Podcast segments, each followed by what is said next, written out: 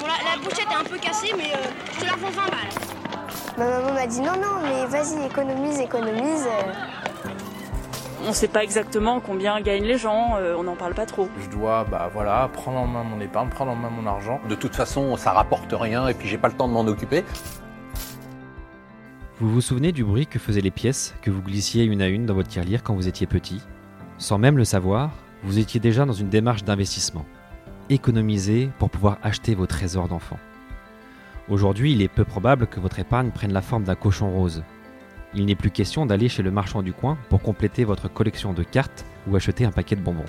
Aujourd'hui, on vous parle de plan d'épargne, de private equity, d'assurance vie, d'immobilier, de livret A, PEA, SCPI et d'autres sigles plus ou moins obscurs. Parce que je suis convaincu que l'épargne peut être simple, plus proche de notre réalité et en accord avec nos choix du quotidien et de nos convictions, et qu'il est possible d'allier performance et sens, je vous propose d'écouter Matière Lire, le podcast qui fait résonner votre argent dans le bon sens. Je suis Alexandre Toussaint, fondateur de Baltis Capital, et vous écoutez Matière Lire. Toutes les deux semaines, je rencontre des experts qui nous aident à dénicher des idées d'épargne qui nous ressemblent vraiment. Ils nous donnent des conseils simples, clairs, transparents pour enfin passer à l'action. Et à la fin de chaque épisode, ces experts nous dévoilent ce qu'ils ont dans leur tirelire. Bonne écoute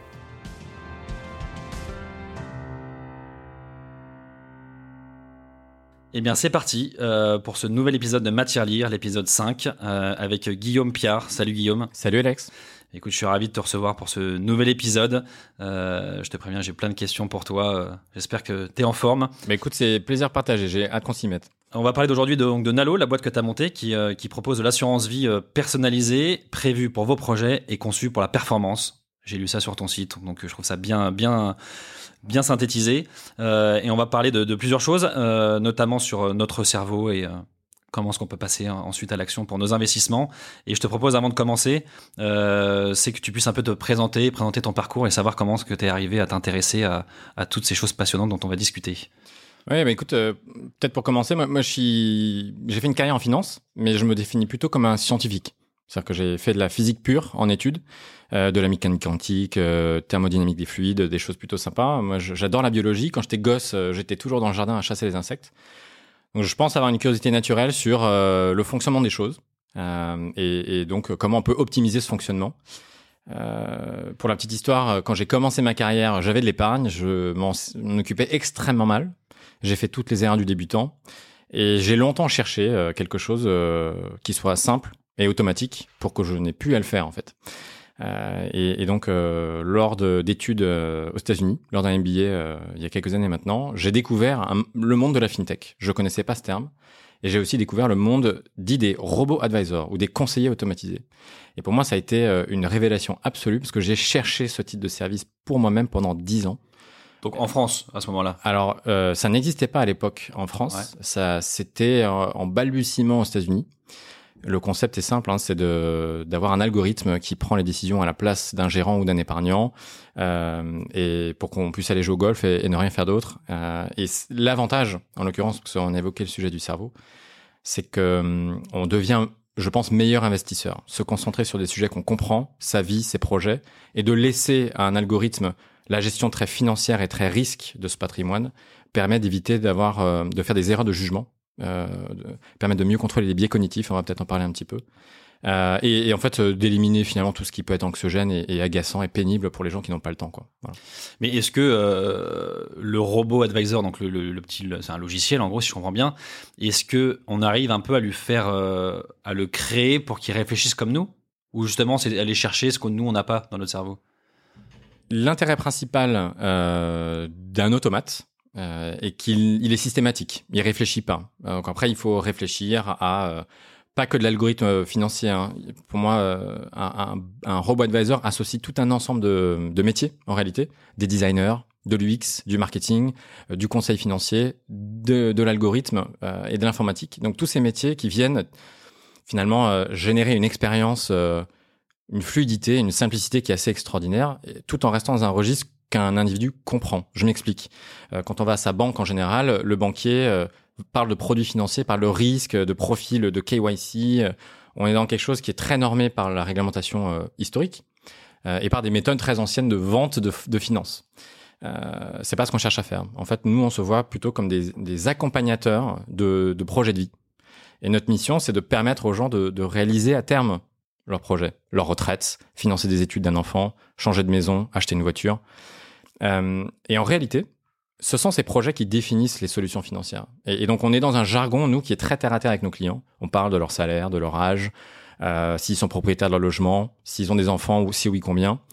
En fait, tous ces paramètres, et ce sont des paramètres en fait d'un patrimoine, ce, ce, sont eux qui vont venir définir les bonnes solutions financières. Mais finalement, on parle pas de solutions financières chez nous. On parle de projets.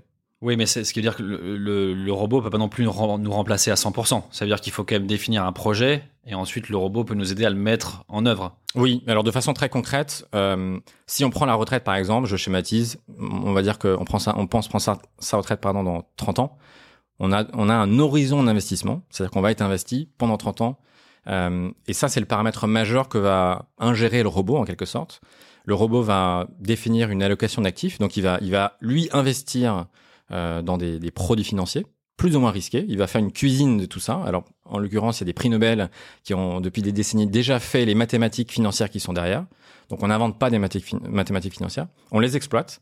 Et en fait, ce robot, en permanence, il va se dire, en fonction de mon client, de ses paramètres de vie, de ces horizons d'investissement, quel est le bon niveau de risque, où est-ce que je dois mettre le curseur pour que cet investissement soit le plus adapté et pour qu'il réalise à terme le, la meilleure performance.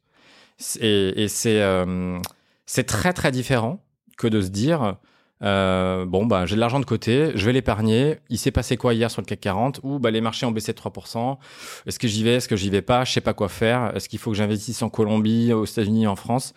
En fait, tout, toute cette éducation autour du marché, tout ce boursicotage est contre-productif quand véritablement on veut s'inscrire dans, dans, dans, la gestion de patrimoine sur la durée.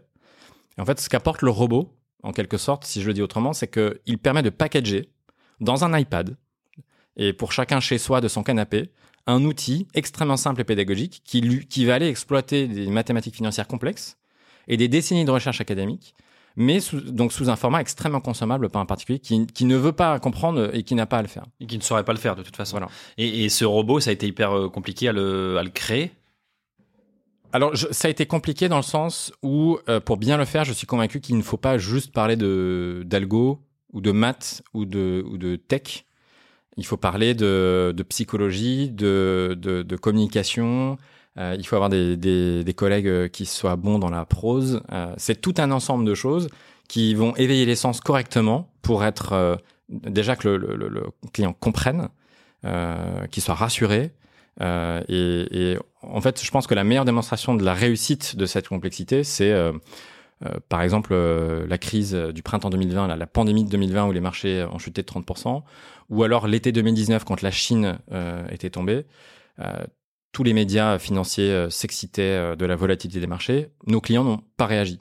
Ils n'ont pas réagi. Pourquoi? Parce que même si on parle de robot, en fait, euh, dans les faits, on a une interface client qui matérialise des projets de vie, changer de voiture, acheter une maison, préparer les, études de mon enfant, préparer une donation ou ma propre retraite. Et, et en permanence, ces projets, euh, ils, sont, euh, ils sont gérés avec un niveau de risque qui leur est spécifique. Ce qui veut dire que la retraite va avoir beaucoup de risques, Peut-être qu'un achat d'appartement dans trois ans ne va pas en avoir du tout, ou très très peu. Et donc, en 2020, quand les marchés tombent, on voit que la retraite, oui, elle a pris du plomb dans l'aile, mais on voit aussi que son épargne de précaution ou son projet d'appart court terme n'a pas bougé.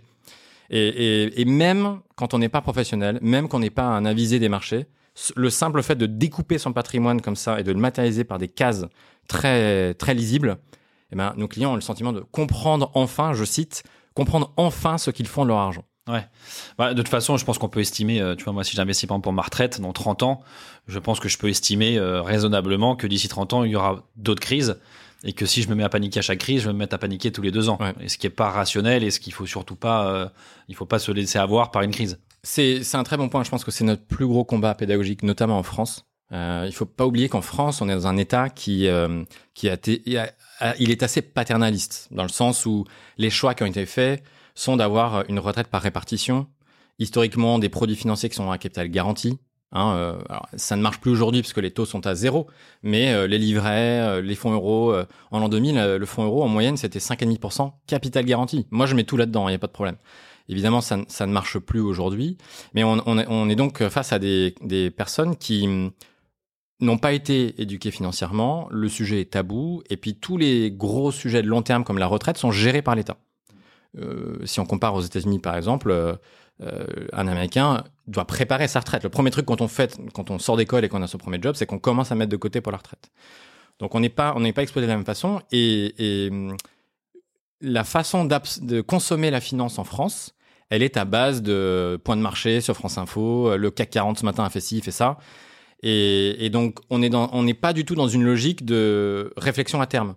On est dans une logique quotidienne et c'est très néfaste pour, le fait de générer du rendement à long terme, puisque euh, si, je fais un peu la minute technique de pourquoi on investit, toi et moi, on investit parce qu'on on pense, et, les investisseurs euh, de la même façon, pensent que les, marchés sont haussiers sur le long terme. C'est-à-dire que sur le long terme, euh, si on donne suffisamment de temps au marché, et donc si on lisse en quelque sorte cette volatilité, le risque, sur le long terme, on gagne de l'argent. Sinon, personne n'investirait.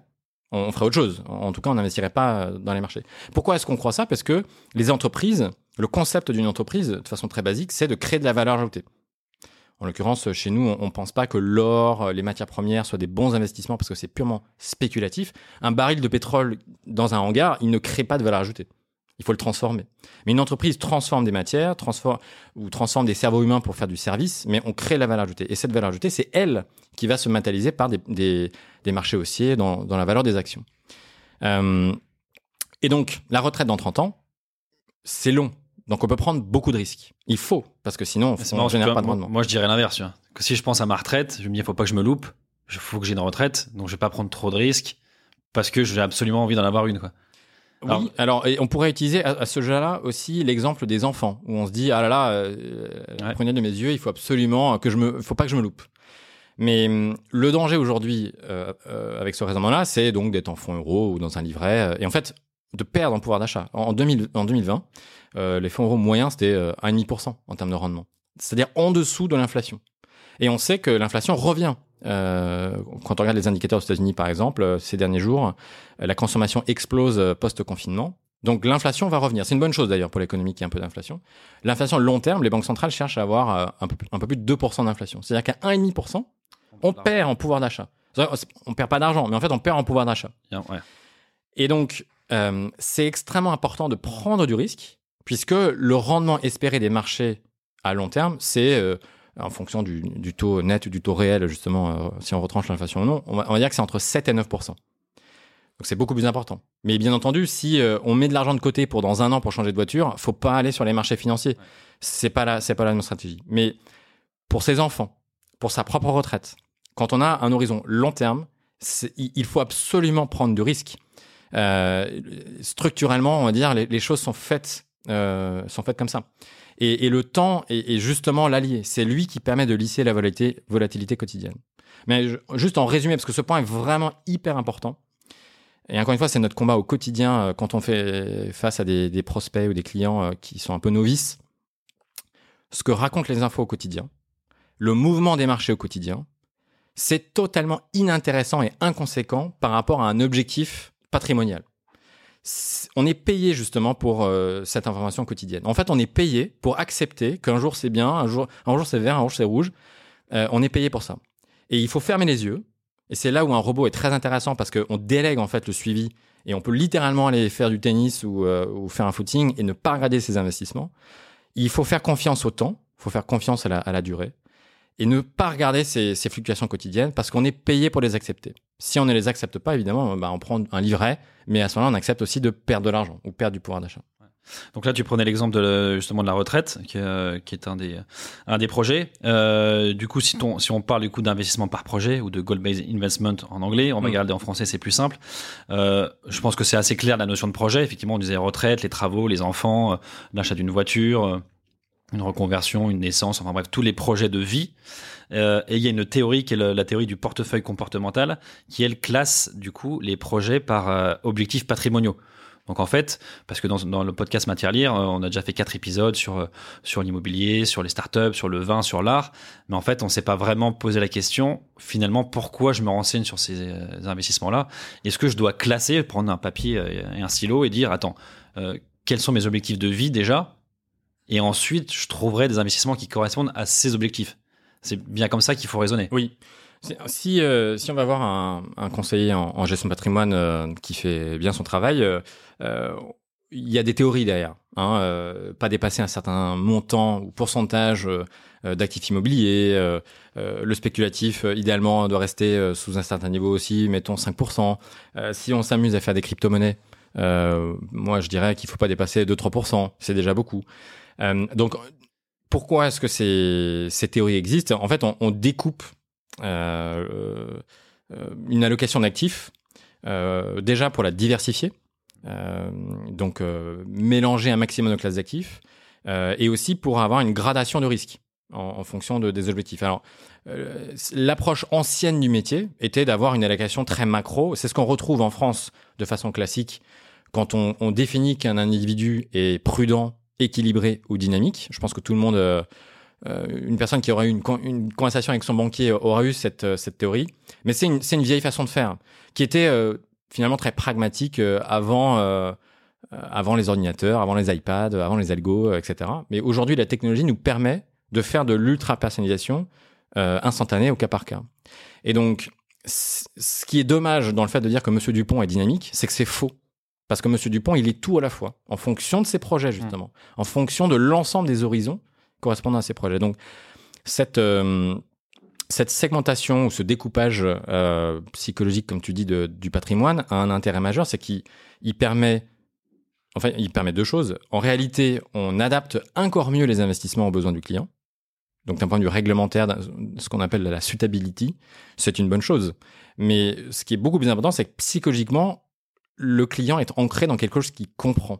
Ouais. Et qui lui ressemble. Et qui lui chaque- ressemble. Chaque client est, est différent, Voilà. forcément. Et, et quand on regarde chez Nalo, il y a un triptyque très classique qui sont les, les trois premiers, enfin les- donc les trois premiers projets. La retraite en numéro un. En numéro deux, c'est l'épargne de précaution. Donc déjà là, les deux premiers projets, on est aux opposés du spectre de risque. Donc épargne de précaution, c'est l'épargne dispo. Alors notre définition de l'épargne de précaution, elle est très précise. Je pourrais même être très technique, mais euh, il ne faut pas confondre avec un fonds de roulement de trésorerie. Euh, Quelqu'un qui a un livret, euh, c'est très bien, euh, qui met deux trois mois de salaire dessus, ça c'est super. Un tampon de trésorerie pour absorber euh, le week-end imprévu ou l'achat de chauss- chaussures super qu'on a envie de s'o- s'offrir, ça c'est un, tampon de trésorerie. Ça n'est pas la même chose qu'une épargne de précaution. Une épargne de précaution, c'est quelque chose qui, est destiné à ne jamais servir. Donc j'ai un énorme pépin de santé, j'ai un énorme imprévu dans ma vie et il faut, j'ai besoin d'une disponibilité euh, d'argent. Euh, il faut faire la distinction puisque le, cette épargne de précaution, il faut pas non plus perdre en pouvoir d'achat inutilement. C'est-à-dire que cet argent, il faut le faire travailler. Parce que la probabilité de s'en servir, elle est, est- extrêmement faible. Donc en réalité, une épargne de précaution peut avoir euh, 30, 40, 50% d'actions dedans. Donc on peut y mettre du risque. Et, et, euh, alors, du coup, ton, ton tampon de trésorerie, donc c'est sur ton compte, j'imagine ton compte perso, donc ça, ça travaille pas. Voilà. Et ton épargne de précaution, donc le, le tampon, tu disais, c'est 2-3 mois de salaire éventuellement. Et ton épargne de précaution, euh, généralement, tu conseilles quoi en termes de, de montant ou de nombre de mois Alors, de salaire enfin, le, la, hum, ce que j'appelle le tampon de trésorerie, en général, on, on préconise de pas dépasser 3000 euros en cash, quel que soit son niveau de vie. Ok. Euh, parce que euh, à un moment, les taux sont à zéro, donc euh, stocker du cash pour stocker du cash, ça sert pas à grand chose. Euh, Au-delà de ça, il vaut mieux avoir euh, une épargne de précaution, euh, quelque chose de genre qui, qui est un, un mélange donc euh, d'obligations, euh, peut-être de liquidité aussi, mais, mais de l'action euh, également. Et ce montant-là va être beaucoup plus dépendant du reste à vivre des gens et donc de, de leurs habitudes de vie. Comment ils consomment, est-ce qu'ils ont des enfants. donc je, je vais pas avoir une réponse précise, mais ça, ça va être fonction du, du reste à vivre mensuel. voilà. En général, euh, si on veut être large, l'idée c'est qu'au global, on est euh, entre 3 et 6 mois de, de, de dépenses courantes du ménage. Entre 3 et 6 mois, ok, du ménage. Ok, très clair. Donc on fait ces épargnes de précaution. Ensuite, l'étape encore au-dessus, donc c'est les, les projets en eux-mêmes. Mm. Donc ce qu'on disait, hein, la retraite, les enfants, les travaux.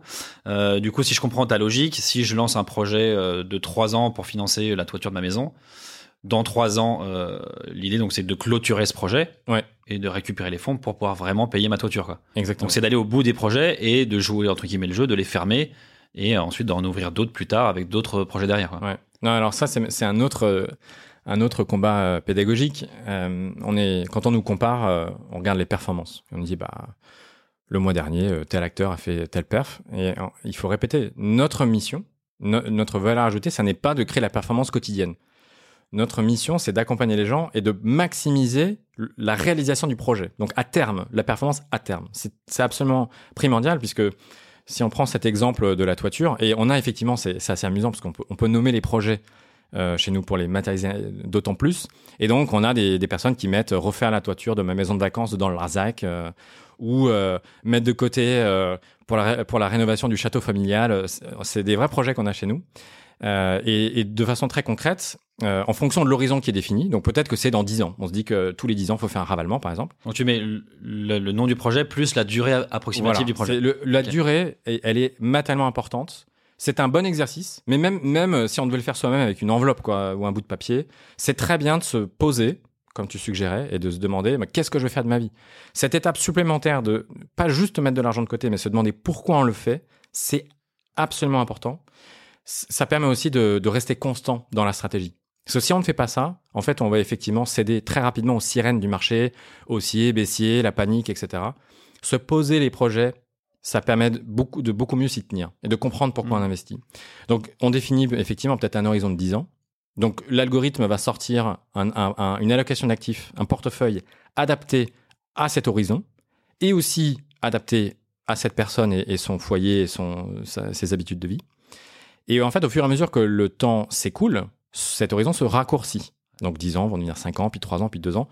Et automatiquement, comme l'objectif, c'est de maximiser à terme le rendement, en permanence, l'algorithme va, va se demander si le niveau de risque est bon.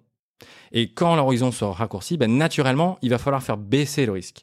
Parce que horizon et volatilité, donc la fluctuation des marchés, sont matériellement liés. C'est- C'est ça qu'il faut comprendre. C'est-à-dire que plus l'horizon est long, plus je peux absorber de la, fluctuation.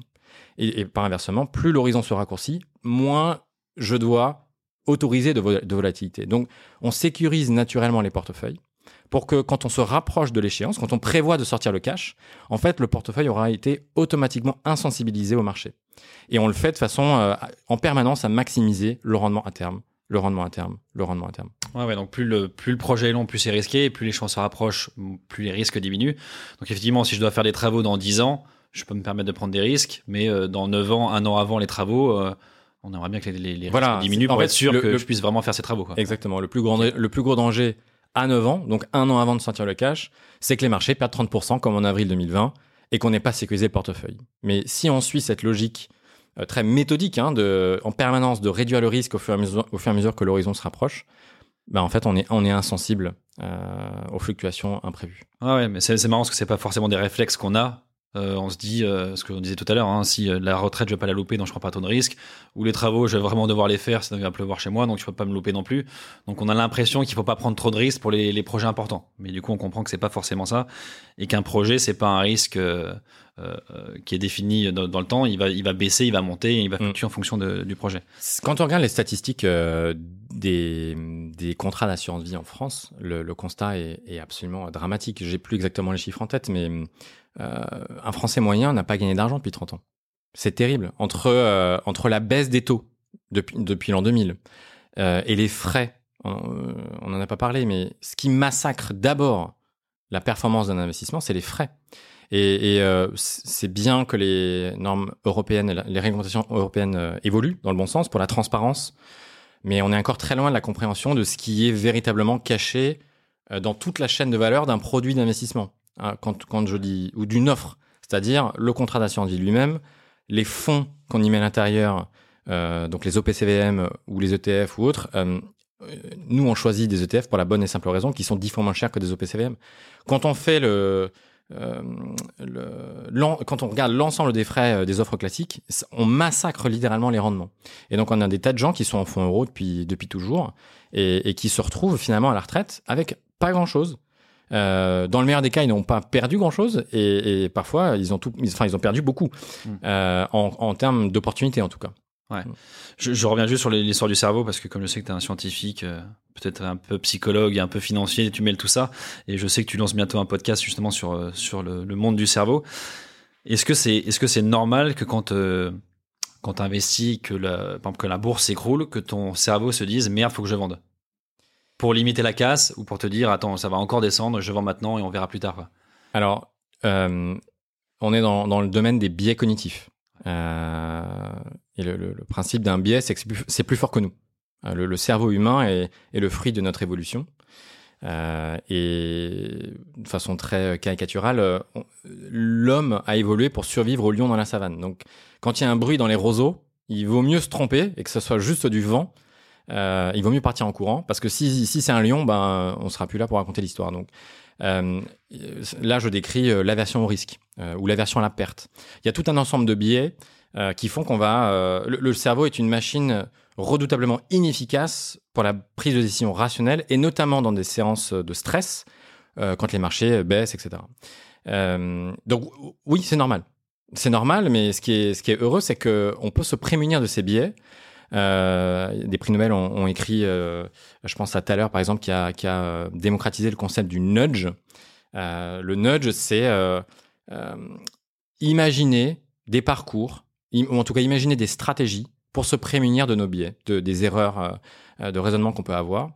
Euh, mais il faut pas oublier que ces biais, ils sont, on est câblé comme ça. Le cerveau est, est littéralement câblé comme ça, donc on peut pas les faire disparaître. On peut simplement les, les contrôler peut-être un petit peu mieux. Et c'est toute la force d'un robot, justement, d'un robot advisor. C'est toute la force d'un conseil automatisé. Et même si on ne faisait pas appel à un service comme le nôtre, euh, le fait de déléguer à un tiers son patrimoine, c'est très vertueux parce que on crée ce tampon émotif, en fait. Ouais.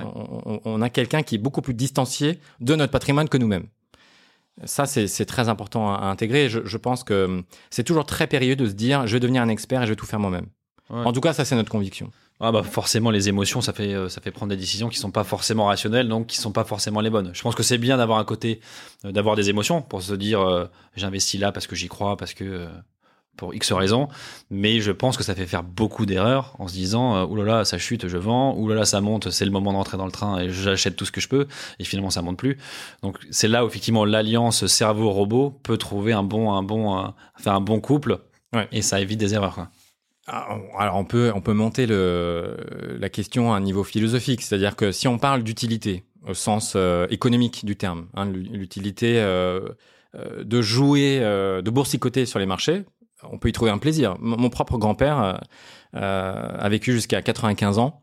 Euh, il écoutait France Info quatre fois par jour. Il avait son petit portefeuille euh, euh, dans, son- dans son PEA euh, et, et il, il arrêtait pas de faire du churn en fonction de ce qu'il entendait aux infos. Bon, je pense pas qu'il ait gagné d'argent.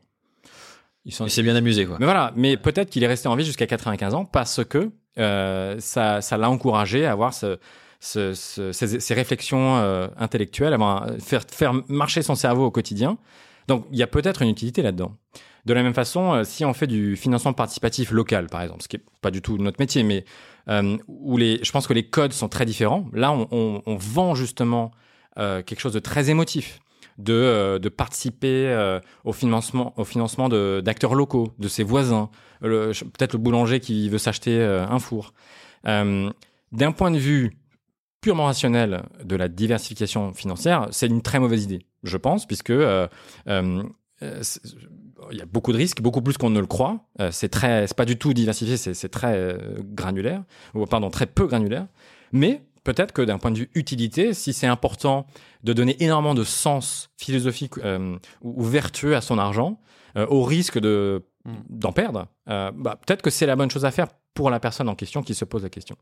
Euh, c'est pas notre mission. Notre, mission, euh, c'est d'être euh, l'allié redoutablement rationnel, neutre, euh, d'absorber au maximum justement tout ce qui peut être émotif pour maximiser les performances des projets de vie. Donc c'est un parti pris de façon très sérieuse. On est là pour ancrer les gens dans le réel et le rationnel. Ouais, ouais, c'est très rationnel. Mais c'est, c'est ce qu'il faut aussi pour avoir un, patrimoine assez équilibré, avoir du rationnel et avoir du non rationnel, peut-être comme ton grand-père ou quelqu'un d'autre qui veut financer ce- le four de son boulanger du coin, euh, allouer une petite poche de son patrimoine à des projets un peu plus coup de cœur, un peu plus émotion. Je pense que c'est bien de, de- d'en se réserver une petite part, mais d'avoir conscience que c'est une petite part et pas trop. Euh, et pour finir un peu sur ce côté cerveau, est-ce que, pour faire le lien d'ailleurs avec, avec Nalo ensuite, Est-ce que ça veut dire que sur votre plateforme, je crée un projet et je décide de le modifier de manière non rationnelle en disant euh, j'en ai marre, j'ai envie d'avoir beaucoup plus d'actions ou d'avoir beaucoup moins de risques, etc. Est-ce que vous avez des, espèces de warnings ou est-ce que des, blocages en disant attendez, vous pouvez pas mettre trop de risques, vous avez dit que c'était de l'argent pour votre toiture dans trois ans, on vous bloque le projet? Euh, C'est une question intéressante. Euh, dans dans l'assurance vie traditionnelle, quand on fait des arbitrages, alors c'est moins vrai maintenant avec les offres en ligne, mais on payait des frais et nous, ça nous a toujours choqué parce qu'on s'est dit, c'est pas normal de payer alors qu'on est juste en train de vivre sa vie. Et peut-être que euh, au cours de sa vie, bah, les projets vont changer. C'est normal. Un enfant qui naît, changer change maintenant. Donc, euh, on a voulu que ça soit euh, tout à fait facile de faire des modifications parce que quand on vit sa vie, elle va évoluer, c'est normal. Mais donc, donc, bien entendu, ça, c'est gratuit chez Nalo. Mais en même temps, en effet, le gros danger, c'est que les gens se mettent à jouer ou sur un coup de tête se disent bah non euh, j'ai changé le niveau de risque de ma retraite ou des choses comme ça. Donc on a en même temps euh, mis ce qu'on appelle nous euh, chez nous des, des chicanes pédagogiques.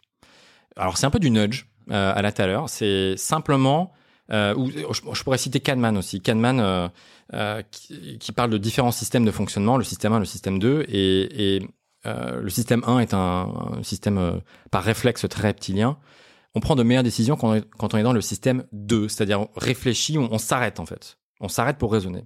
Donc ces chicanes pédagogiques, elles ont cet effet-là. C'est dire attention, euh, pourquoi est-ce que vous êtes en train de faire un rachat sur tel projet?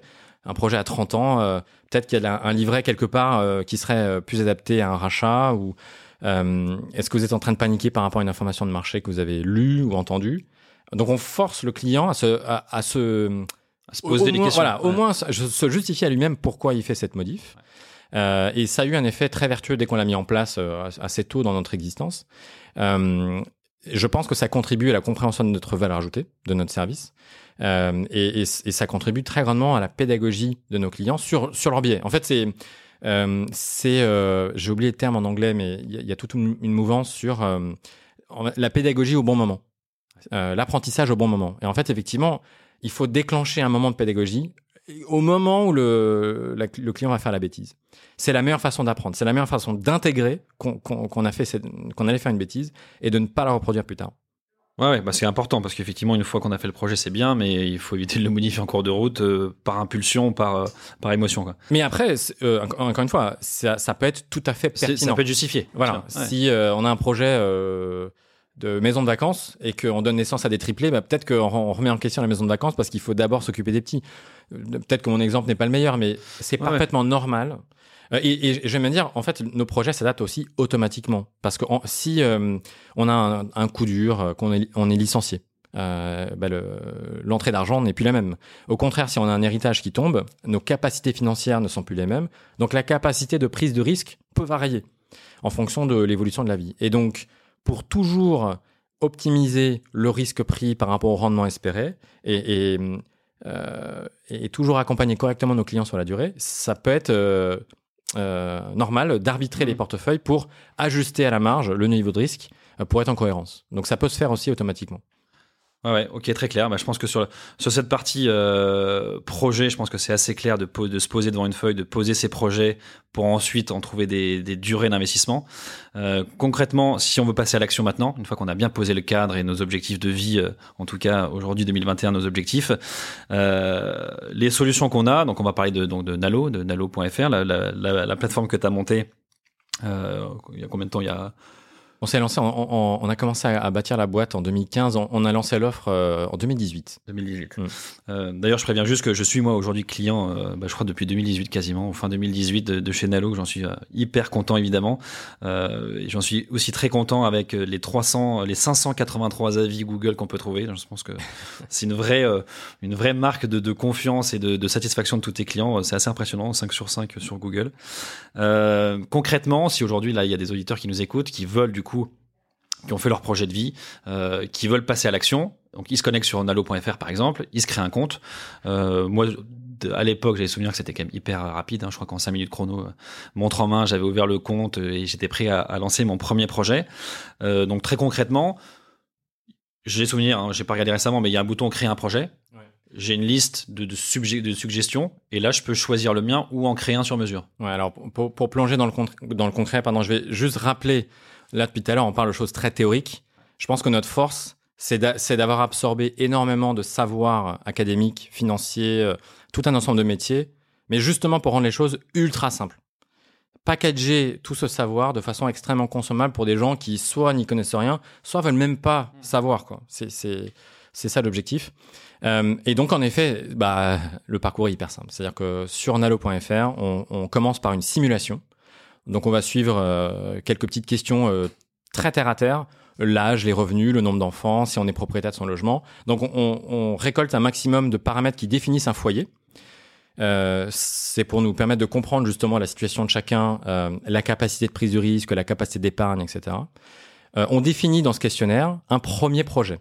Euh, on pourra en faire autant euh, qu'on souhaite euh, une fois qu'on est client, mais pour rester simple, justement, on commence par un premier projet. Alors, idéalement, on commence par le projet principal, c'est-à-dire la retraite ou un enfant ou quelque chose.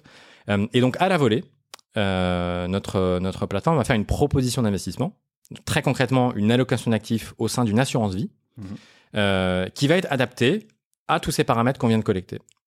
Euh, c'est assez didactique, c'est assez simple. On essaie d'expliquer euh, comment on est arrivé à cette conclusion avec des termes euh, simples.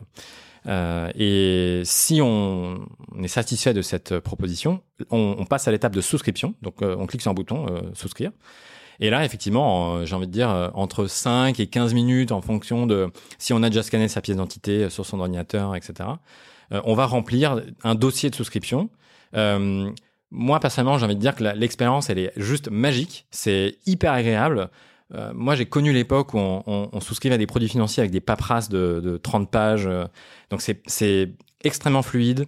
Euh, je trouve- je- le retour qu'on nous fait, c'est que c'est plutôt agréable, c'est plutôt sobre, euh, très compréhensible. On essaie de découper par étapes pour qu'on on comprenne bien les questions posées. Après, euh, voilà, c'est l'administratif. Donc, euh, Ouais. on met son nom, prénom, adresse, euh, on télécharge une pièce d'identité, un RIB, etc. Euh, on signe un mandat CEPA, on signe euh, le contrat euh, qui ensuite est envoyé automatiquement et instantanément à notre partenaire assureur. Et en l'espace de, en général, 48 heures, euh, 3 jours, le compte est ouvert. Et, à partir de là, ben, on, tombe dans l'univers Nalo. Et c'est là où l'expérience pour moi est très très différente de ce qu'on peut connaître par ailleurs à sa banque par exemple. Euh, si je me connecte à mon compte bancaire, j'ai une vision très comptable de mon patrimoine. Le compte courant, le livret, euh, le compte titre, euh, peut-être un PER, etc. Et encore une fois, ce qui est dommage, c'est que cette vision comptable est complètement orthogonale à ce qu'on veut faire de sa vie, quoi, ses projets. Or, chez Nalo, on tombe sur un espace client qui matérialise les projets. La toiture euh, de la maison dans le Larzac, euh, euh, l'enfant qu'on vient d'avoir qui s'appelle Benoît ou Lucie, etc., etc. Et en permanence, on va pouvoir suivre ses projets de vie et non pas ses comptes bancaires. Hmm. Bon, je confirme en tout cas que l'expérience utilisateur est très, très intuitive, très simple et c'est très très bien fait pour une personne qui découvre ça. Tu parlais du coup d'assurance vie tout à l'heure. En disant que les fonds étaient ensuite placés à, travers des assurances vie, euh, c'est toujours un mot euh, qui porte à discussion parce que je trouve, je sais pas si ça a été le bon mot, je sais pas qui a inventé ça, mais je trouve que ça correspond pas forcément à ce qu'il y a derrière. Euh, Est-ce que tu peux un peu nous grossir un petit peu le qu'est-ce qu'une assurance vie en le barbarisant un petit peu quoi? Ouais, alors on pourrait penser à l'assurance décès. L'assurance décès, c'est si la personne meurt, il y a un paiement qui est, fait pour un bénéficiaire. Euh, l'assurance vie, c'est euh, un peu le mécanisme inverse, c'est une assurance en cas de vie, en quelque sorte. C'est les fonds qu'on place, en tout cas à l'origine, le concept à la base, c'était je mets de l'argent de côté pour mes vieux jours et euh, euh, on pouvait faire euh, ce qu'on appelait une sortie en rente, c'est-à-dire qu'au-delà d'un certain âge, ce capital constitué allait être payé sous forme d'un paiement mensuel pour vivre, faire ses dépenses En fait, tant que je suis en vie, je gagne de l'argent. Voilà, c'est le concept de l'assurance en cas de vie. Et euh, au décès, donc l'assurance vie a ce qu'on appelle une clause bénéficiaire, ce qui est spécifique à, ce type de produit. Euh, S'il reste un capital, euh, ce capital sera transmis aux bénéficiaires. Alors il y a tout un tas d'intérêts fiscaux. La raison pour laquelle le, le produit d'épargne préféré des Français est l'assurance vie, avec aujourd'hui plus de 1800 milliards d'euros en assurance vie, c'est euh, pour, euh, j'ai envie de dire principalement l'aspect euh, fiscal, les intérêts euh, ou les avantages fiscaux dont je viens de parler, la clause bénéficiaire, ou aussi le fait que ce produit se bonifie dans le temps. Au-delà de 8 ans, on a une fiscalité qui est avantagée en, cas de plus-value, si on, si on sort l'argent de l'assurance vie, si on fait des rachats. Je pense en effet qu'il faut essayer d'oublier un peu le jargon. Euh, L'assurance vie, c'est presque comme un compte titre ou un PEA. C'est un peu le même concept. C'est un, véhicule de placement. C'est une enveloppe fiscale dans laquelle on met des investissements. Alors, il se trouve que euh, on peut mettre des, dans le jargon des, unités de compte. Euh, ça n'est rien d'autre que des OPCVM ou des ETF ou certaines assurances vie ont même ce qu'on appelle des titres vifs. Donc, on va placer dans l'assurance vie des produits financiers. Les assurances ont aussi ce fonds euro, ce fameux fonds euro, euh, qui est un, produit aussi en quelque sorte, qui est, proposé par l'assureur lui-même, euh, qui est un produit à capital, à capital garanti, avec un taux de rendement qui évidemment aujourd'hui est misérable. On préconise pas nécessairement de, se précipiter sur le fonds euro parce que c'est un, un produit qui ne sert plus à grand chose. Euh, voilà. La... Je sais pas si tu veux que je sois encore non. plus technique, mais, Non, non, mais c'est très clair. Mais en en, gros, simple. en gros, si je résume un peu, c'est que moi, de mon côté interface, je vais avoir euh, financement de, de- encore une fois, de la toiture de ma maison. Je vais mettre, je sais pas, 5000 euros.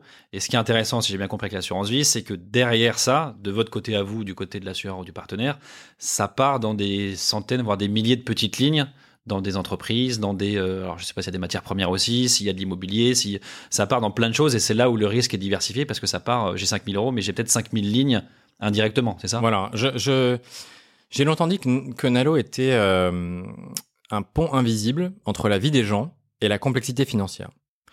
Pour faire du conseil, le, je, je- moi personnellement, je suis peut-être un peu taquin avec les, le régulateur, je sais pas, mais parler de parler de risque, je, c'est, c'est pas euh, pour moi une bonne façon de faire du conseil parce que c'est quelque chose que le client ne comprend pas.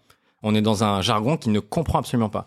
Et quand tu me demandes d'expliquer ce que c'est qu'une assurance vie, des UC, le fonds euro, etc., ce barrage de jargon n'aide pas à la compréhension. Et on est, c'est pour ça qu'on fait de l'investissement par objectif. Le fait d'être ancré dans un langage qui est très compréhensible par un novice, ben je considère que c'est la meilleure façon de remplir son devoir de conseil, son devoir fiduciaire.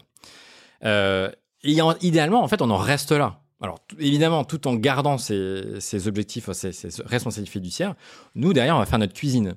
Et on va, traduire l'avis de, nos- clients en autant de paramètres financiers, de risques, d'actifs, de diversification, de corrélation, de voilà tout tout tout ce dont on parle depuis tout à l'heure. Mais idéalement, ça reste invisible pour le client. Mais nous nous c'est dans, dans cette mouvance actuelle du digital, des applis, euh, de la simplification, de l'UX, etc.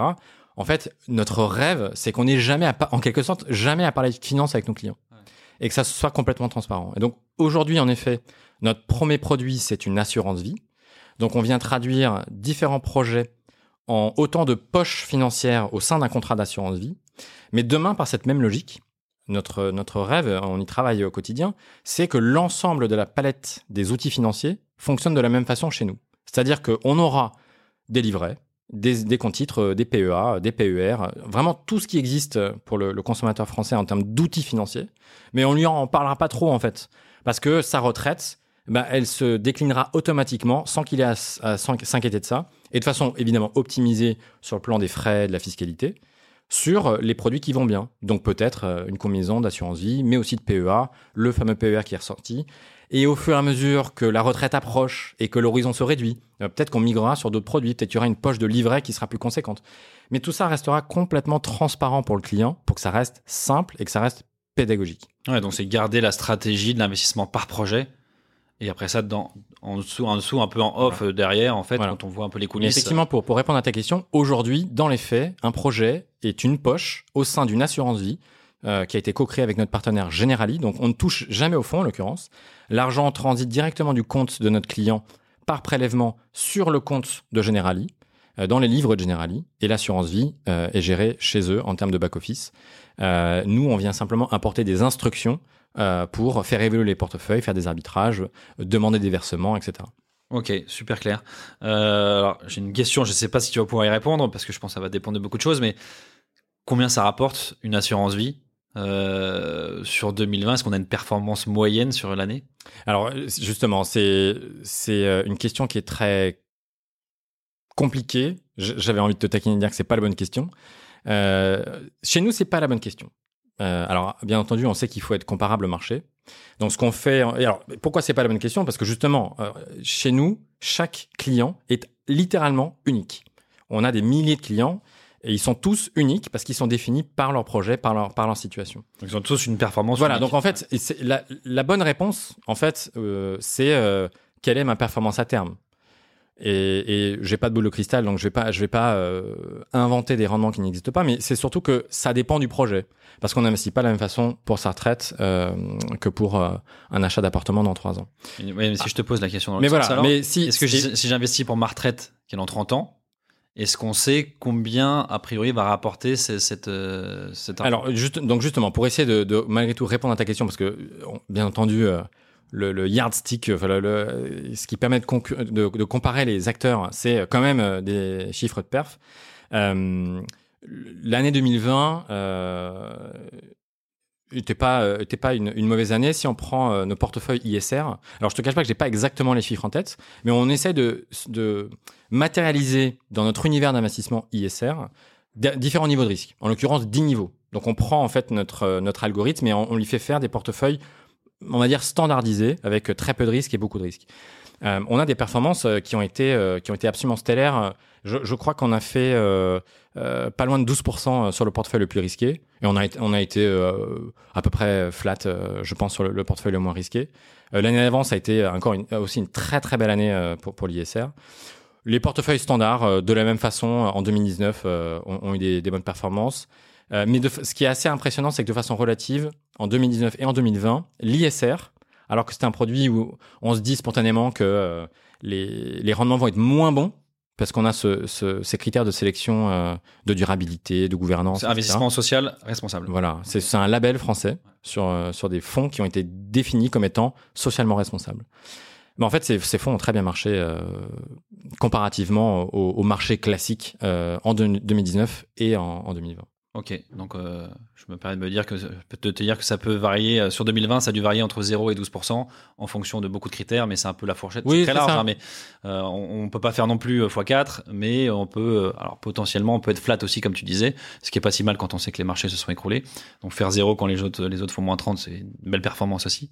Donc voilà, ça, ça dépend vraiment, et c'est là où ça rejoint le côté projet, c'est que ça, euh, c'est pas si facile de calculer un rendement parce que ça dépend beaucoup beaucoup, beaucoup de critères. Mm.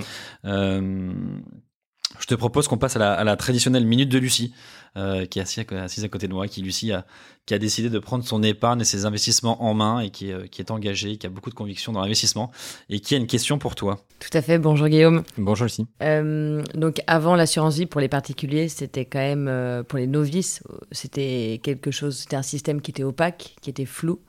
Euh, on souhaitait pas forcément s'y intéresser, on savait pas non plus, et c'était très long, euh, comme tu le disais tout à l'heure, adminis- administrativement, et ça l'est encore euh, trop et très souvent. Euh, avec Nalo, donc c'est simple, ça, ça humanise, si je puis dire, l'assurance vie avec la création de poches, c'est transparent, on sait où on va, euh, comment, quand et avec quoi. Mais est-ce que si je suis comme ton grand-père et que j'ai envie quand même de, de, de boursicoter un petit peu, je peux me créer une poche chez Nalo? Euh, avec 1000, 2000, 3000 euros et mettre 50% de, de mon allocation euh, en Colombie et 50% dans le cacao Ou c'est pas possible et il faut que je reste euh, sur mon PEA Alors aujourd'hui, c'est pas pas quelque chose qu'on propose. Euh, c'est une idée amusante. Moi, j'adore euh, j'adore cette question parce que euh, pour moi, la- l'arme pédagogique la plus forte, c'est de, de montrer quand on fait des bêtises. Et, et la meilleure façon de le montrer, ça serait justement de collecter des statistiques sur des clients euh, un peu taquins qui, qui jouent finalement, qui boursicotent euh, et qui trichent un peu. Alors, on n'a pas la fonctionnalité qui permet de choisir spécifiquement des fonds, des géographies, des secteurs, etc. Euh, on a un- on, on laisse la possibilité de déroger à notre conseil sur le niveau de risque. Donc on va maintenir une cohérence de diversité, mais on a un curseur en fait euh, sur un projet. Euh, ce curseur qui va de 0 à 100% action pour matérialiser un petit peu le niveau de risque et qui en fonction de l'horizon va euh, dire bon bah le bon niveau c'est 82 en ce moment, 82 sur 100. Et donc un, client peut euh, peut paniquer en réalité, ne pas réagir à notre chicane pédagogique et aller jusqu'au bout de sa bêtise et de mettre le niveau de risque à 5 ou de le mettre à 100.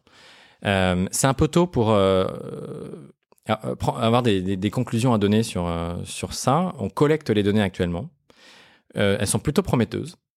Et aujourd'hui, je peux pas dire que les clients, chez, le peu de clients, hein, parce qu'en réalité, ça représente pas plus de 2% euh, des gens chez nous qui font ça. Mais ceux qui le font aujourd'hui, on peut pas affirmer que de façon statistique, euh, ils font mieux que le marché. Euh, euh, je, je, je, pense que la conclusion aura tendance à montrer qu'ils font moins bien. Euh, pour la bonne et simple raison que hum, timer le marché, d'abord, c'est une très mauvaise idée. Prendre des vues sur la Colombie ou le cacao, c'est très dangereux parce que on, on concentrerait le risque. Euh, et ce qui prime, c'est toujours la diversification. Mais encore une fois, comme chez nous, on joue juste sur le curseur global, le danger principal est de se planter sur le timing. Parce que souvent, les gens qui font ça, c'est parce qu'ils ont entendu une info à la radio et ils veulent réagir. Sauf que quand on fait ça, l'ordre, on le transmet, nous, instantanément. Mais Generali, notre partenaire assureur, l'exécute à J 1 ou J 3. Euh, les, les, les, marchés ont déjà réagi depuis deux jours. Il ne faut pas oublier que dans les marchés financiers, il y a des algorithmes qui traitent en permanence. Ça s'appelle le trading haute fréquence. Il y a des armées de doctorants et autres personnes brillantes euh, qui se battent dans les marchés pour euh, arbitrer les, les opportunités. Et donc, euh, si toi, tu cherches à jouer, tu seras la dernière à table. Et donc, tu seras toujours perdante. C'est ça, il faut vraiment pas l'oublier. Voilà. Voilà, tu peux perdre un petit peu, mais tu vas peut-être pouvoir vivre aussi jusqu'à 93 ans, quoi. Si je résume.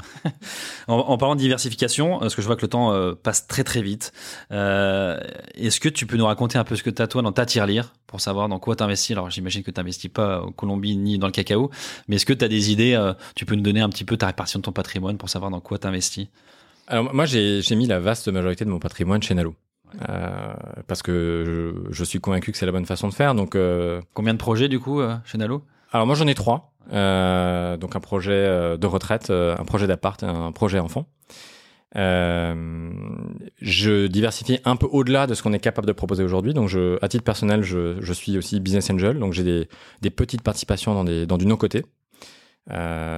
j'ai pour la pas pour l'éducation, mais, mais pour la rigueur, j'ai gardé euh, un petit fonds de pension euh, en Angleterre, parce que j'ai commencé ma carrière là-bas, et donc j'ai de l'argent qui est bloqué jusqu'à ma retraite dans un fonds de pension, que je gère euh, pour le coup moi-même. Et, je trouve que c'est un outil pédagogique absolument redoutable sur la force des biais cognitifs, parce que je souriais tout à l'heure quand tu me parlais de ça. J'ai une allocation d'actifs que j'ai essayé de mapper sur Nalo. Donc j'ai fait un j'ai fait un projet euh, fictif qui m'a sorti une allocation active que j'essaie de reproduire manuellement dans ce compte. Et euh, en fonction des aléas de ce compte, eh ben j'ai envie de tricher. Donc j'ai par exemple du nano cap ou du micro cap, c'est-à-dire des, toutes petites capitalisations. J'ai un fonds de petite capitalisation qui a extrêmement bien marché depuis 2-3 ans. Et en fait, en réalité, je devrais faire un arbitrage pour le ramener euh, à une pondération nominale ou cible. Et en fait, j'ai envie de tricher en me disant, mais non, mais ça a bien marché, je vais, je un peu plus longtemps euh, je gagner un peu plus. Et, et je me tape sur les dents en disant, mais Guillaume, mais tu te rends compte, tu es le fondateur d'un truc qui s'appelle un robot advisor, où tu prêches le fait de, de, de se protéger de ses biais. Mais, mais c'est, pour moi, c'est, c'est pour ça que je suis convaincu qu'on on est sur quelque chose euh, de, de, qui, qui marche. Euh, Moi-même, je, je réalise que quand je dois le faire manuellement, je, je fais n'importe quoi. Ou, ou en tout cas, j'ai énormément de mal à me tenir à mes propres règles. C est, c est, donc je reviens sur le concept du tiers de confiance à qui on délègue cette activité pour, pour arrêter de faire des bêtises. Parce que les biais, on, on, on, c'est plus fort que nous. Mm. Pardon, je, je, dévie un peu de la question, mais je, j'adore cette, euh, cette, cette anecdote. Euh, donc en l'occurrence, il est, il est pas trop mal géré. Euh, parce que je, je finis par me m'imposer mes propres règles, mais il y a beaucoup beaucoup de biais dans ce petit projet. Ouais. Euh, c'est bien, ça te permet de rester un peu connecté, de tester peut-être des choses voilà. et de te rendre compte, euh, enfin de t'auto-persuader encore plus que Nalo a une vraie une vraie logique. Voilà. Donc c'est c'est pas plus mal quoi. Euh, encore deux petites questions. Euh, c'est quoi pour toi un investissement qui a du sens? Ça c'est encore une fois c'est c'est une excellente question euh, et je pense qu'il faut avoir un, il faut avoir un parti pris sur l'utilité qu'on souhaite donner à ce projet euh, ou un investissement qui a du sens. Euh, soit on est redoutablement cartésien et rationnel, comme je le suis en l'occurrence, euh, et on se dit qu'il faut, euh, à la limite, être au courant de rien, mais juste définir les paramètres qui vont faire que ça marche correctement. Ou au contraire, se dire qu'on on veut donner un sens non économique à ce projet, et donc peut-être effectivement financer des acteurs locaux, euh, s'amuser, s'éduquer euh, sur le fonctionnement du marché. Euh, y a, pour moi, il n'y a absolument aucun problème à boursicoter à partir du moment où on, comprend pourquoi on le fait. Euh, parce que ça nous amuse, ou parce qu'on veut apprendre quelque chose. Mais j'insiste sur le, le fait que particulier comme professionnel, on a tous des euh, même équipés d'outils informatiques, on est dans un territoire qui est extrêmement dangereux. C'est pas moi qui le dis, c'est la recherche académique euh, ou les études comme les études Spiva, la gestion active, la gestion professionnelle à, fort, à forte composante humaine est toujours en grand danger d'erreur. Et les gérants euh, classiques ne font pas mieux que les marchés. Euh, voilà, donc boursicoter oui, mais pour le plaisir. Et, et un auditeur qui nous écoute, enfin trois auditeurs, euh, qu'est-ce que tu leur conseillerais pour quelqu'un qui a 1000 euros, quelqu'un qui a 10 000 et quelqu'un qui a 100 000 Ah ouais, alors euh, je je suis pas là pour asséner euh, des, des vérités immuables, mais 1000 euros c'est assez pour ouvrir un compte chez Nalo. Ok, Après, si c'est- bonne si question. c'est- Donc, 1000 euros, ticket minimum. Voilà, c'est ticket minimum. Après, si c'est vraiment que 1000 euros, je pense que le plus important, c'est d'abord de se constituer un tampon de trésorerie et ensuite l'épargne de précaution. Donc, euh, avec 1000 euros, 1000 euros, je pense qu'on garde ça en cash. Euh, 10 000 euros, là, clairement, il devient intéressant euh, d'ouvrir sa première assurance vie euh, ou un, PEA et d'y mettre des actifs euh, euh, déjà peut-être pas trop risqués parce que une partie significative de ces 10 000 euros vont être l'épargne de précaution. Alors, encore une fois, chez Nalo, c'est deux clics et on n'y pense plus, mais on pourrait le créer soi-même, euh, le reproduire. Et, et 100 000 euros, ça dépend du niveau de vie de chacun. Peut-être pour certains, 100 000 euros, ça peut être énormément d'argent, pour d'autres, pas beaucoup. En tout cas, je pense que pour le français moyen, 100 000 euros, c'est beaucoup. Euh, et donc là, ça devient vraiment pertinent de se dire, de se demander à quoi, cet argent va servir. Est-ce qu'on a des enfants? Est-ce que c'est pour les aider plus tard? Est-ce qu'on veut s'offrir une belle retraite? Euh, Est-ce que euh, on a un patrimoine immobilier à entretenir? Là, on, entre dans le luxe de se demander ce qu'on veut faire pour sa vie. Et en fonction de ça, finalement, les, décisions à prendre sont bien plus variées. Ça peut être intéressant de faire appel à un conseiller. Je précise que d'ailleurs chez Nalo, c'est pas que du robot, c'est-à-dire que on a un chat, on a un téléphone, euh, tous nos conseillers sont des anciens banquiers privés qui, dans leur carrière précédente, ont conseillé euh, des patrimoines très complexes sur des sujets patrimoniaux, fiscaux, euh, avec des notaires impliqués, etc. Donc ça peut être intéressant de discuter. Et puis peut-être que les solutions derrière auront des composantes d'immobilier, de private equity, euh, de- de- d'investissement de, nos côtés. Donc petit à petit, on peut s'ouvrir à ce qu'on appelle des classes d'actifs, donc des, outils financiers. Et, pourquoi? Bah, Toujours pour diversifier plus, plus, plus, pour lisser le risque euh, euh, et- maximiser en fait la, fructification de ce patrimoine. Ouais. Bah, ce qui est rassurant aussi, c'est de se dire que si chez Nalo, c'est des humains qui conseillent et c'est des robots qui exécutent, en gros, si je veux un peu schématiser. Donc ça veut dire que comme chacun est différent, faisons-nous conseiller par des humains qui sont dans la le- dans leur tâche et enfin la vraie valeur ajoutée d'un humain c'est son conseil c'est pas l'exécution après des papiers euh, des cases à cocher du suivi etc donc au moins les humains chez Nalo j'ai l'impression qu'ils se reconcentrent un peu sur leur vraie valeur ajoutée qui est le conseil. Euh, donc effectivement si vous avez, si vous écoutez ce podcast et que vous avez 100 000 euros de côté et que ça représente beaucoup d'argent pour vous surtout euh, faites-vous accompagner d'abord par un humain qui ensuite se s'aidera d'un robot pour aller euh, placer tout ça euh, dans plein de poches un peu partout dans, dans le monde. Ouais. C'est vrai qu'on n'en a pas parlé, mais euh, c'est pas parce qu'on automatise et qu'on digitalise un métier ou un service qu'on veut la disparition de l'humain. Euh, au contraire, en fait, on veut, rendre les lettres de noblesse à ces, métiers. Et plutôt que de faire de la paperasse, un, conseiller, il devrait être avec ses clients, être à leur écoute, bien comprendre leur situation et faire du conseil. Euh, et la meilleure façon de, contrer tout ce qui est crainte et tout ce qui peut être anxiogène, c'est justement d'être à l'écoute et de rassurer. Euh, et donc l'humain est, est absolument primordial euh, dans, dans ce métier, mais, il faut le mettre à la bonne place, quoi. Ouais, ouais. Bon, c'est là où chacun a sa place, effectivement. J'ai l'impression chez Nalo, il y a un robot qui place, un, un humain euh, comme Albert, par exemple, qui, euh, qui conseille. Donc, ça fait un bon, un bon équilibre. Euh, pour tous ceux qui sont en train de, actuellement, là, sur nalo.fr ou qui vont pas tarder à, à aller se connecter. Alors, il n'y a pas un petit code promo, mais il y a un petit clin d'œil qui a été, euh, que tu nous as offert en venant. Euh, parce qu'il n'y a pas eu le temps. Je t'ai prévenu un peu tard sur la partie technique pour le code promo. En tout cas, tout- pour tous ceux qui sont en train d'ouvrir un, un, euh, un projet, qui sont en train d'ouvrir un compte pour faire des projets, euh, s'il y a un petit chat, un petit, euh, un petit chat en bas à droite du site. Si vous indiquez que vous venez de la part de, de Matière Lire, vous aurez trois mois de frais de gestion offerts, c'est ça? Voilà, exactement. Il suffit de prévenir un, conseiller euh, disponible par chat. Il sera ravi d'appliquer trois mois de trois mois de gestion offert euh, pour tous les auditeurs de ce podcast. Super, bah merci. J'ai cru comprendre que les frais étaient pas très élevés, mais là c'est, c'est carrément gratuit pendant trois mois, donc autant autant en profiter. Donc n'oubliez pas de, mettre un petit message sur le chat. Euh, bon, bah, Guillaume, merci en tout cas pour tous ces euh, tous ces conseils. Euh, c'est vraiment un sujet passionnant de pouvoir mêler la psychologie et le financier, parce qu'on on se rend compte que c'est quand même intimement lié et qu'on a besoin des deux pour prendre des, prendre des bonnes décisions. Euh, c'est un bon équilibre. Merci pour tous tes conseils, merci pour tes éclairages, tes réponses. Euh, Lucie, merci aussi de, pour, ta, pour tes questions. Et puis, euh, on se retrouve bientôt sur, sur nalo.fr et, et n'hésitez pas à contacter Guillaume Piard sur les différents réseaux. Merci, merci beaucoup, merci de m'avoir invité. Allez, à bientôt, salut. Merci d'avoir écouté cet épisode de Matière Lire. J'espère qu'il vous a permis de découvrir de nouvelles manières de faire résonner votre argent. Merci à la Dream Team Cosa Vostra qui m'a apporté de précieux conseils pour la production de ce podcast. Et si l'épisode vous a plu, je vous invite à vous abonner sur votre plateforme d'écoute habituelle, à le partager autour de vous et à laisser un commentaire ainsi que 5 étoiles sur Apple Podcast. A très vite pour un nouvel épisode.